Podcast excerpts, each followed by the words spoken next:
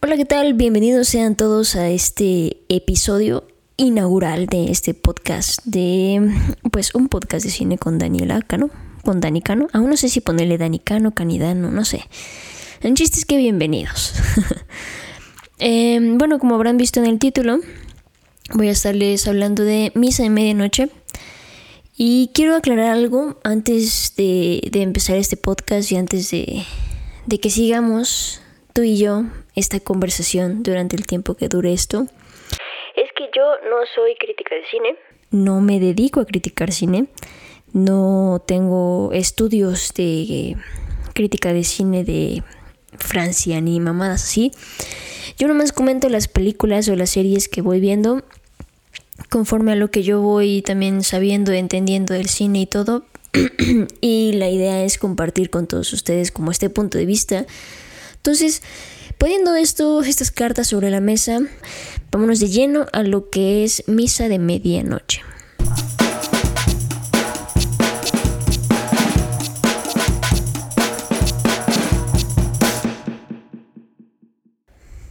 Pues bueno, ¿qué onda con Misa de Medianoche? ¿Qué pedo con esta serie?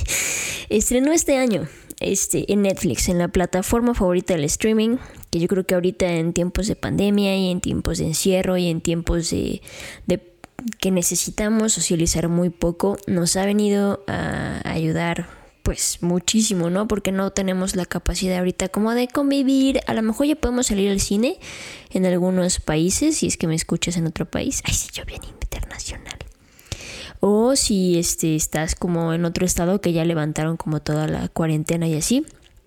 Pero bueno, Netflix nos vino a dar esta joyita que para mí sí es una joyita. Eh, Misa de Medianoche, Midnight Mass. ¿Y qué, qué, qué, onda con esto? Bueno, como contexto de la serie, vamos a empezar hablando sobre el creador, Mike Flanagan. Este cuate ya tiene varios proyectos dentro de la plataforma de Netflix. Digamos que pues es un, una acogida de la, de la plataforma. Este, el vato pues ya tiene... Eh, no sé si ustedes, ustedes han visto la serie de La maldición de Hill House. Si no, pues está, está chida. La verdad es que yo no pasé mucho como de los capítulos principales, de los 3, 4 capítulos, pero pues también la gente la quiere mucho. Este, también el juego de Gerald eh, del 2017, igual, es este plataforma Netflix. Y también hay otra que se llama este, La maldición de Bly Manor. Igual, es una, es una miniserie.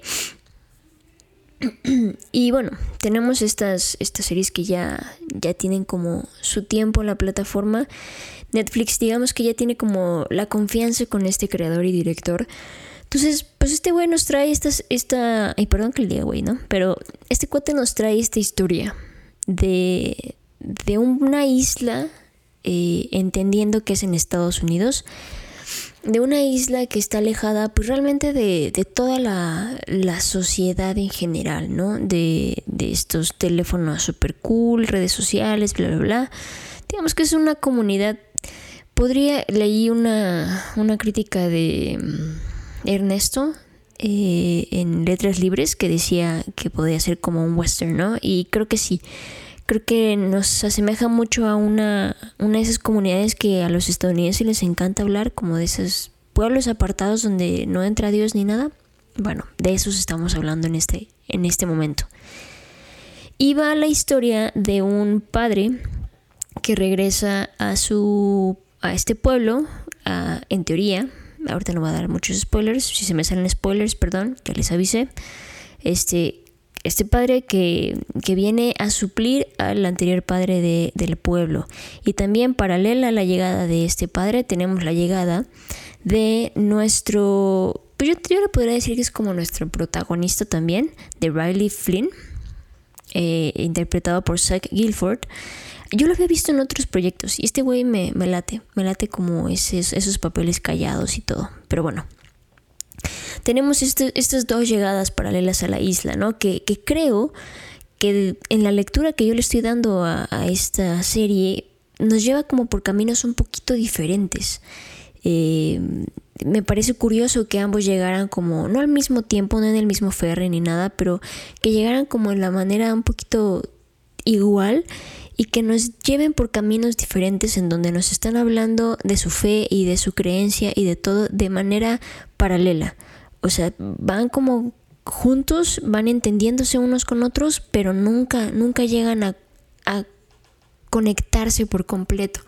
Estas dos formas de ver este, la, la religión y la creencia y la fe y todo, ¿no? Y la redención y la muerte. Entonces, me parece interesante cómo desde el primer momento tenemos estos dos personajes que a lo largo de la serie nos van a ir llevando más y más y más adentro el problema principal de, todo esto. Pero creo que el, el creador Mike Flanagan generó un ambiente bastante sólido para que nosotros entendamos lo que es el mensaje, como esa columna vertebral de toda la serie, ¿no? Él en algunas entrevistas comentaba que pues realmente este proyecto que llevaba más como, creo que una década o algo así mencionaba, ¿no? Que estaba intentando materializarla. Este, pues tardó este tiempecito en materializarla, yo creo que pues a lo mejor por los temas, por la creación de los personajes, a lo mejor algún que otro cabo suelto que no le quedaba como, como fijo a él. Entonces, él decía que pues, le tomó más de una década, ¿no? Materializar esta, esta, esta serie y que aparte viene de una base muy personal que él tuvo con la Iglesia Católica, que va mucho de eso, muchísimo de eso en, la serie, ¿no? Eh, no sé ustedes cómo se acercaron a esta serie, no sé si les habían contado todo el contexto de lo que iban a estar viendo durante todos los siete capítulos. A mí la verdad no me contaron nada. Yo me adentré eh, porque estaban hablando mucho de la serie, porque estaban diciendo que estaba muy buena, que bla, bla, bla, bla. Y dije, bueno, pues jalo. Yo tenía entendido que iba a ser más de terror. O sea, dije, algo va a pasar en ese pinche pueblo que todo mundo va a andar saltando de miedo. Y me encuentro con una serie que da unos sermones sobre la vida, sobre la redención, sobre la muerte, sobre Dios, sobre la fe y, es curioso, ¿no? Porque nosotros como sociedad latinoamérica, a lo mejor un poco más en México, no puedo hablar por otros países, pero conforme vamos creciendo como mexicanos, nos van metiendo mucho esta creencia católica y esta creencia de Dios y todo.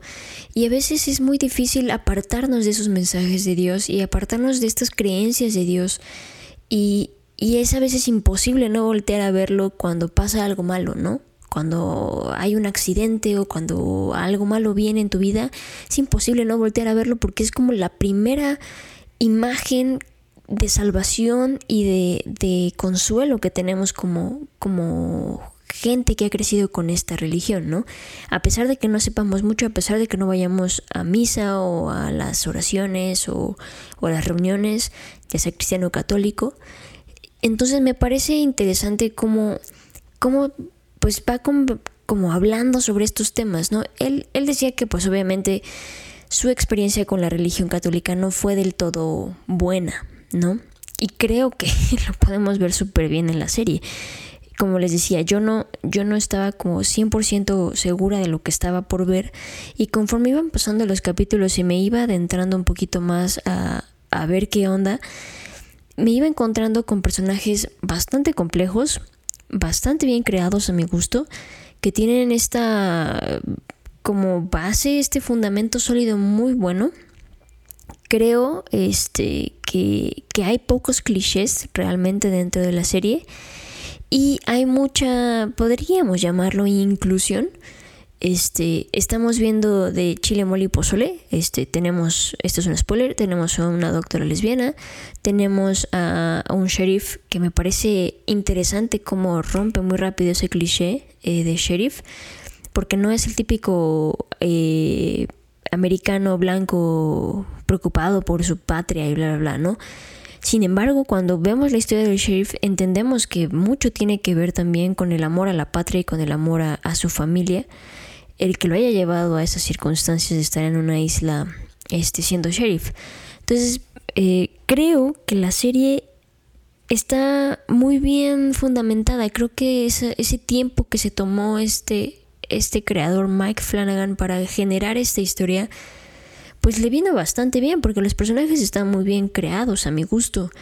Y puedes meter como un poquito eh, la parte de inclusión, como muchos ahorita están eh, exigiendo, ¿no? Que tiene que haber una una, no sé, una mujer lesbiana o un hombre gay o tiene que a huevo este, haber eh, alguna persona de otra raza o de otra religión, bla, bla, bla. Creo que aquí lo muestran y como no son tan tajantes en ese tema, porque no les importa de dónde son y de qué color son, porque al final lo único que les importa es el mensaje que está dando el pues el padre al final, ¿no? El padre Paul. Entonces, como que todas estas inclusiones que vemos dentro de la serie y esos clichés que, que de repente rompe, se van un poco al segundo plano porque entendemos perfectamente que el primer plano que tenemos justo enfrente de nosotros y que nos lo están diciendo de frente, no lo están ocultando, no nos están tratando de hacer una alegoría de nada. O sea, sí, pero, pero nos están diciendo así como de, ay, te voy a poner, no sé, a un león y a un ropero y te voy a hablar de la Biblia, ¿no? Ni madres, aquí te lo plantan directo y te dicen, te voy a hablar de la Biblia, te voy a hablar de la fe, te voy a hablar de la muerte, te voy a hablar de la redención, te voy a hablar de este, de este fanatismo que también existe dentro de la religión. Me parece increíble cómo, cómo logran todos estos como checks dentro de su, de su guion, dentro de su historia, que al final creo que sí te llegan a atrapar. Había visto varias, varias como reseñas y todo, y de hecho yo iba como en el cuarto capítulo, creo, cuando leí esta reseña de, de Ernesto en Letras Libres, y la verdad me desalenté un poquito, pero esa parte cuando habló del final este, que no les voy a mencionar hasta ya más adelante del podcast, yo creo. Cuando habla un poco del final y me dice que es telenovela este, mexicana y que un final feliz y que la chingada, dije, pues esta serie no pinta para que sea un final feliz, ¿sabes? O sea, es oscura, es un poco densa en algunas cuestiones. De repente los monólogos que se avientan los, los personajes sobre la muerte, sobre, sobre Dios, cómo citan la Biblia uno tras otro, tras otro, tras otro, pero te das cuenta cómo de repente cambian los mensajes conforme van queriendo manipular el mensaje. Entonces, como que vas entendiendo ciertas cosas y dices, ah, cabrón, esto, esto no es cualquier crítica a la, a la religión, ¿no? No, no es como la crítica que siempre vemos con los clichés de, la persona que la iglesia le dio la espalda o que lo lastimó, lo lastimó. Este, creo que vemos una parte un poco más humana de la, de la iglesia y aún así no perdona, no perdona que, que existan estos baches dentro de una institución que es tan grande como la iglesia católica. Pero bueno, vamos adentrándonos un poquito este, más a, a qué onda con, con la historia, con, todo esto que está pasando. ¿Por qué yo te diría, güey, sí, vela? Eh, a mí me interesan mucho las historias sobre la Biblia y sobre, sobre Dios y todo, porque crecí en una sociedad donde nos hablan mucho de Dios y también estoy en una familia actualmente en donde cree mucho en Dios. Entonces de repente empezar a ver un poco de estas críticas de, de la iglesia y todo me llama la atención, no por mala leche, no vayan a decir, ah, no mames, quiere ahí sacar versículos en, para contraponer, ¿no? No, la verdad es que no. Solo lo hago como por curiosidad, como otras personas también ven a la iglesia. Y creo que Misa de Medianoche, este, realmente nos da un, como les decía antes, ¿no? Una visión un poco más humana de las cosas. Este, ¿qué te vas a encontrar aquí en esta serie, ¿no? Te vas a encontrar con la historia, como te decía al inicio, que creo que me desvié, de este chico este, llamado eh, Riley y de este padre llamado Paul. Entonces aquí se va a ver un poco spoilers. Si no quieres saber spoilers, mejor ponle pausa y haz algo, no sé. O sigue escuchando, que no te importen los spoilers. Este, trata de este chico llamado Riley y este padre llamado Paul. Riley llega después de cuatro años de estar en prisión por haber estado manejando en estado de ebriedad y haber matado a una, a una chica. Este llega al, a la isla otra vez con sus padres. Eh, creo que él nos habla y nos muestra esta parte que todas las personas quieren hablar sobre la redención, ¿no? que buscan la redención Durante el, paso de los capítulos él habla sobre cómo él probó cristianismo, catolicismo, budaísmo, este, se leyó todos los libros sagrados que existen casi casi y no encontró esa salvación. Creo que este vato representa un poco como las personas no creyentes, pero que aún así buscan ser mejores personas. Me refiero a que no, no encuentran como ese clic con la religión, pero aún así buscan ser buenas personas o ser personas de bien dentro de la sociedad. Este cuento traía un rollo ahí como de culpa muy cabrón por, por haber matado a, a esta chica cuando estaba manejando en estado de ebriedad. Sin embargo, él se dirigía en su vida desde que llegó a la iglesia, o a mi gusto, de la mejor manera posible. Y lo pongo entre comillas, sé que no me están viendo, pero lo pongo entre comillas de la mejor manera posible. En que esperarías que este vato, pues a lo mejor le valiera madres y fuera a tomar otra vez y todo, pero no, como que estaba preocupado e inmerso dentro de lo que estaba sucediendo en la isla. Ya, si quieres un spoiler, este, ahí te va. O sea, este cuate creo que decide eh, matarse, si se puede decir así, suicidarse, para no hacer más daño. Ya más adelante, si sigues la serie o si ya la viste, me entenderás a lo que me refiero. Pero él decide como, o a mi parecer, él decide quitarse la vida, explicarle todo algo, eh, antes a, a quien él sentía que amaba de manera incondicional, explicarle todo, decirle y no ser partícipe de lo que él en parte sabía lo que iba a pasar. ¿Qué es lo que podemos esperar? ¿No? El típico héroe que sale y dice, no, yo voy a evitar esto, yo voy a dejar, yo no voy a permitir que hagan esto, bla, bla, bla. Entonces, que al final termina siendo el mártir de la historia, ¿no?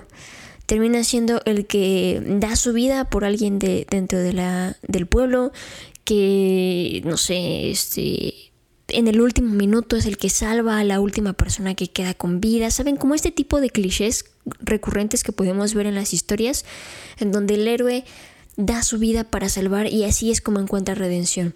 Este vato me gustó su historia porque él no encuentra la redención de esa manera. Él entiende que es parte del problema de lo que está sucediendo y decide no actuar decide alejarse de esta situación y así no pertenecer dentro de este problema. Eso me encantó, porque podríamos haber visto el típico, este, pues, no sé, personaje, como les decía, ¿no? Héroe que llega, salva a todo el mundo, al final lo matan, es el mártir de la historia porque dio su vida por, por todos los demás y al final se salvó. Y no, no tanto así. Luego tenemos al padre Paul, que mm, había visto algunas reseñas y decían que, que este padre actuaba por bondad, que quería realmente ayudar a su isla y no sé qué. Yo realmente siento que este güey actuó meramente por egoísmo. Em, pues sin entender o sin percibir bien que sus acciones estaban siendo una parte del problema también, o que iba a poder desencadenar un problema que obviamente no puedes saber que siempre puede pues, desencadenar un problema en tus acciones, ¿no? Pero creo que en este caso, eh, para mí ese personaje siempre se me hizo un personaje egoísta, que no entendía bien lo que el pueblo necesitaba, sino más bien él sentía que tenía la respuesta a todo lo demás, pero realmente no se detuvo y meditó en lo que realmente necesitaba su pueblo. Esa es mi, mi perspectiva del padre Paul, ¿no? ustedes podrán tener la suya y me, la podrán comentar. ¿A quién tenemos también? Que me pareció interesante. Tenemos a Lisa y a Warren Flynn. Ya que estamos hablando de spoilers y todo, pues estos vatos creo que son una parte de la representación de cómo tú puedes tomar el rumbo de las cosas. Al final ellos dos lucharon por salir de la isla y para mantenerse con vida y así lograr como salir del peligro creo que al final el mensaje que, Lisa da a sus padres y todo me pareció muy bonito, muy conmovedor. Pero creo que también parte de, su mensaje es que tú puedes como... No sé cómo explicarlo en ese momento. Como que tú puedes tomar las riendas del camino sin perder la fe. Me explico, después de todo lo que vio Lisa y después de todo lo que perdió Warren, pudieron haber dado la vuelta pintarle dedo al pueblo y decirle, saben que váyanse la fregada y jamás hablar de Dios, pero no, decidieron tomar como las cosas con calma y entender lo que estaba sucediendo y aún así se entiende que ambos mm, permanecen con su fe o tienen la fe, por lo menos Lisa se entiende perfectamente que, mantiene su fe. Otro personaje que me gustó también muchísimo es el de Erin Green, eh, interpretado por la esposa del, creador, Kate Siegel, o Siegel, no sé cómo se pronuncia bien, que ya también la hemos visto en otros, en, otros proyectos del, del creador, fascinante, me gusta mucho cómo actúa esta actriz y su personaje también me parece algo muy bueno. Ella, para que veas, sí siento que cayó un poco el cliché del héroe que da su vida por los demás. Sin embargo, los diálogos y más bien los monólogos que luego se avienta con Flynn nos dan a entender parte de, la, del mensaje que quiere dar a entender el creador. Porque no solamente es tirar, o sea, es algo que me gusta de la serie. No solamente llega y dice, me caga esto, esto y esto y esto y esto de la, de la religión, sino que él propone nuevas cosas y creo que no están tan alejadas de lo que probablemente eh, el mensaje de Dios o la Biblia o, o la religión quiere dar a entender, ¿no? Digamos que esta voz que ella tiene representa o podría representar a esas personas que también siguen buscando qué onda con, la fe y todo, pero que al final pues no logran como concretar del todo la... Eh, o no hacen como el clic, el último clic, ¿no? Con todo esto. Y bueno, alguien que, que sí, puta, desde el primer capítulo dije ya vete a la chingada, fue Beth King es este, interpretada por Samantha Sloyan. Ella creo que es el único personaje que realmente cae completamente en, el cliché de los fanáticos y las personas que están como siempre tirándote versículos y, y, no sé, parábolas y personajes de la Biblia y bla, bla, bla, para dar un punto o para que entiendas un punto de algo. Es castrante esas, cosas, es, es, la verdad caga la madre que te anden tirando versículos y todo y te anden citando la Biblia, porque una cosa es que te sepas la Biblia de Génesis, Apocalipsis, todos los malditos versículos, y otra muy diferente es que realmente entiendas el mensaje, ¿no? Eh, tú puedes ver durante, las, durante los capítulos que ella utiliza los mensajes a su conveniencia. De repente le tiraba un, un versículo a una persona y decían, güey, es que tienes que hacer esto porque Dios dijo esto, esto y esto y esto en tal versículo. Y de repente quiere cambiar el plan, quiere hacer otra cosa, entonces saca otro versículo de la manga y entonces cambia completamente el plan. Eso pues obviamente lo vemos muchísimo dentro de, del medio de la religión. Siempre hay alguien que se escuda de la Biblia y siempre hay alguien que que tiene como estas palabras, ¿no? Que siempre andan castrando y castrando y castrando. Pero creo que su personaje también es la, el espejo de las personas que se sienten en soledad y que han buscado a Dios estando en soledad. Esa es mi lectura.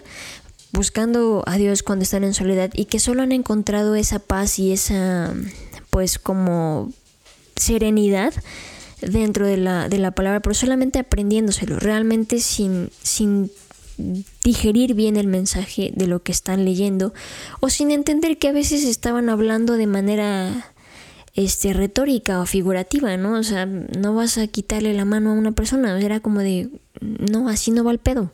Bueno, sí iba así el pedo, pero pero ya no, ¿no? Se supone que Dios vino y, y cambió todo este desmadre en el Nuevo Testamento. Pero bueno, eso es el punto que, que quiero dar con, con Beth la verdad ese personaje castra hasta la madre.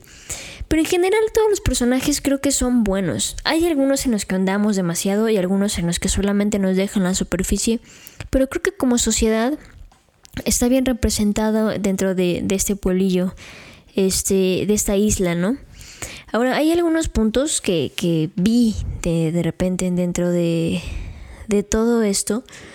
Y es que creo que, creo que el director como les había dicho en algún punto del podcast, no solamente viene a tirarle mierda a la iglesia, sino viene a dar un punto de vista sobre la iglesia que puedes o no tomarlo, puedes puede o no gustarte, pero también es propositivo. Tiene unas propuestas dentro del guion y es ahí donde de repente vemos monólogos muy largos o conversaciones muy largas que a veces pueden llegar a ser tediosas para algunos espectadores que estamos como ansiosos de que algo pase, algo visual o algo de acción, pero cuando ponemos atención en los diálogos que están dando, nos podemos percatar muy bien que esa es como el alma de todo, a lo mejor del, del, este, del capítulo y si vas como agarrando esos monólogos que vas teniendo durante los capítulos, al final es el alma de la serie. Y es lo que realmente el, director y el creador nos quiere dar a entender dentro de todo este desmadre que se arma, ¿no? Me parece también interesante que el director en todos sus, sus proyectos este, aísle a la gente. También, por ejemplo, si vemos en el de este, la mansión de Hill House, no es que aísle a la familia, tampoco les digo, no la vi completa, pero no es que aísle a la familia, sino que el, el, lo principal es la casa, ¿no? Estamos dentro de cuatro paredes y es ahí donde, donde suceden la mayoría de las cosas. Este, y realmente, pues no sé, creo que ah, para muchos les podría parecer como, como aburrida la serie, ¿no? Porque de repente sí tiene momentos en donde dices, ¿qué pedo con esto? O sea, neta, ¿qué pedo? Pero creo que, que Misa de Medianoche, Midnight Mass, nos viene a traer una propuesta interesante de crítica a la iglesia nos viene a traer una propuesta en cuanto a lo narrativo, ¿no? En cuanto a la, historia o en cuanto a lo reflexivo que quiere dar la serie. En lo personal creo que no es una pérdida de tiempo. Creo que puedes rescatar un par de cosas. Entretenida, mm, no lo sé mucho. Porque lo principal o lo más interesante empieza a pasar creo que el capítulo 5 la mitad del capítulo 5 en adelante y son 7. O sea, no mames, los últimos son los que se ponen intensos en teoría, ¿no? Lo demás es como la preparación de... Vas viendo ciertos giros de tuerca, ah, pues sí, eh, realmente tampoco es como la gran exposición, ¿no? Este, vas entendiendo un poquito, porque el director tampoco busca que esto sea, este, no sé, los otros, ¿no? Con Nicole Kidman creo que sí era Nicole Kidman. Um, o no está buscando que, sea memento, o sea, una madre así toda... Eh, amo memento, pero sí tiene su complejidad la primera vez que la ves. Esto creo que, que, no, lo que realmente el creador quiere darte a entender está en esos monólogos y en esos diálogos que tienen los personajes y es ahí donde creo que está la riqueza de la serie, más allá de que también tiene una muy buena producción, eh, nuestro monstruo, nuestro, este, nuestra criatura que vemos ahí, también creo que está bien creada, no la vemos muy fake, a mi parecer está muy bien. Si no noté mal, creo que el personaje está bien caracterizado. Este, obviamente si de repente vemos ahí unas fallas como con la pantalla verde, de repente sí podemos notarlas un poquito, pero bueno, unas por otras, ¿no? No sé la verdad cuánto haya costado la serie, es una sería una muy buena una muy buena pregunta para ver cuánto invirtieron. A ver si por aquí están detalles. No, mira, no dice nada. Pero mira, vas a estar invirtiendo aproximadamente 7 horas 30 minutos de tu tiempo. Eh, la verdad les digo, yo no creo que sea una pérdida de tiempo. Creo que puedes eh, creo que puedes rescatar muchas cosas de ahí. Creo que pueden salir muchas conversaciones y creo que en parte eso es lo que se busca con películas y series, ¿no? Que parta una conversación con amigos, con familia, con conocidos, con otros medios como lo estamos como lo estoy tratando de hacer en este momento. Pero pues creo que ahí va, ¿no? Este, Misa de Medianoche a mí no me desilusionó para nada. Cuando leí la reseña de, de Ernesto, este, creo que sí era Ernesto, en Letras Libres, eh, tanteé un poquito en terminar la serie. Dije, híjole, a ver si sí me convence o no. La terminé y la verdad es que sí me gustó mucho. No te voy a decir que lo voy a poner en mi top 10. Creo que ni siquiera podría. Sí, yo creo que podría entrar en mi top 20, en mi top 25. Pero este creo que podrías esperar algo eh, reflexivo, una serie reflexiva, una serie en donde puedes adentrarte en ciertos temas. Si eres una persona que no le gusta eh, la religión eh, probablemente se te haga un poco pesada. Si eres una persona que le gusta la religión, a pesar de que tu, tu postura sea positiva o negativa de la religión, creo que vas a encontrar unos diálogos, unas este, situaciones y unos momentos muy ricos en donde puedes sacar mucha conversación de esto. Y en cuanto a mm, producción, les digo, me pareció una producción bastante bien. Este, no pide mucho tampoco. Eh, tiene sus momentos ahí, les digo, como que sí se nota un poco la pantalla verde, bla, bla, bla. Pero en general las actuaciones son muy buenas. Eh, son los momentos en donde está el padre en la iglesia, sientes el poder, sientes como el ímpetu que le da a esos mensajes. La música también, siempre muy acorde a, la, serie. Creo que no se dejó ir como por hits ni por eh, alguna canción del momento ni nada.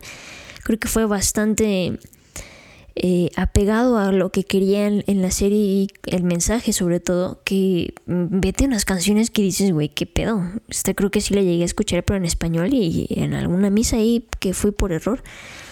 Entonces, creo, eh, ya que estoy, vamos a cerrar este, este podcast para que ya no se alargue mucho, porque ya me di cuenta que me alargué un putero.